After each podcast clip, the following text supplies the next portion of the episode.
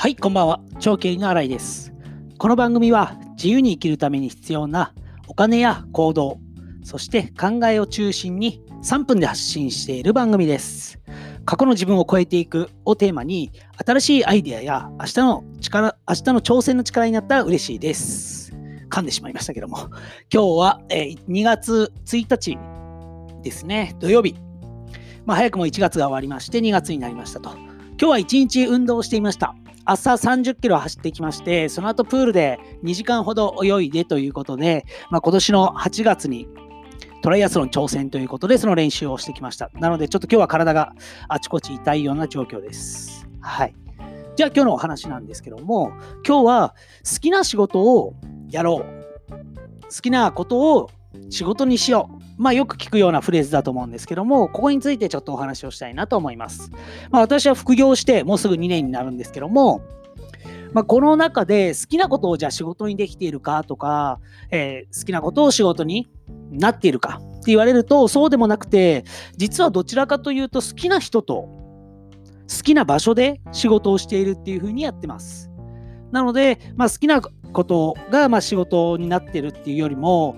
まあ、人から好きな人と仕事をしていくうちに、まあ、自分ってこういうところだったら助けれるなとかこういうところで貢献できるなっていうのを思っていて今の仕事を副業としてやっています。まあ、単純に今やっているっていうのは経理の代行であったり経理のアドバイス経営をしていくためにお金の話、まあ、手元にお金を残すっていうところをテーマにやっているんですけどもまず最初言われた時もぜひ見てくださいと経理できるんだったら見てくださいっていうふうに言われて経理を代行としてやりだしたのはきっかけです。なので、特別副業で経理をどうしてもやりたいっていう気持ちから副業を始めたわけではなくて、周りから言われたんで始めたという形ですね。で、その結果、まあ、好きな人だから、その人が好きだったんで、あ全然いいですよということで始めて、まあ、もう今2年経とうとしています。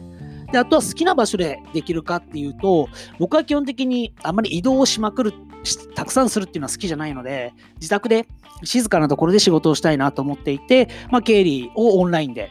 つないでやってるので、まあ、好きな場所でも仕事ができてるし、好きな人とも仕事ができてる。っていうことで、まあ、好きな仕事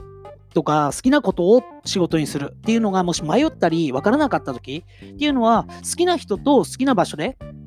それで決めてみるっていうのも手だなと思います。まあ人であれば憧れの人、好きな経営者とかでもいいと思いますし、まあアーティストとかでもいいと思います。あと場所なら何県とかいう地名でなくても、例えば自宅が好きだとか、カフェが好きだとか、田舎がいいとかいうように、まあ場所で選ぶ。まああとは水が美味しいとかね、空気がきれいとかそういう選び方もありますけども、まあそういった基準で考えていくと好きな仕事っていうのが、あの、基準じゃなくても副業っていうのはできるんじゃないかなと思って今日テーマとしてお話をしました。ということで、ちょうど3分になりましたので、今日はこれで終わりたいなと思います。また明日も聞いていただければ嬉しいです。それでは、さよなら。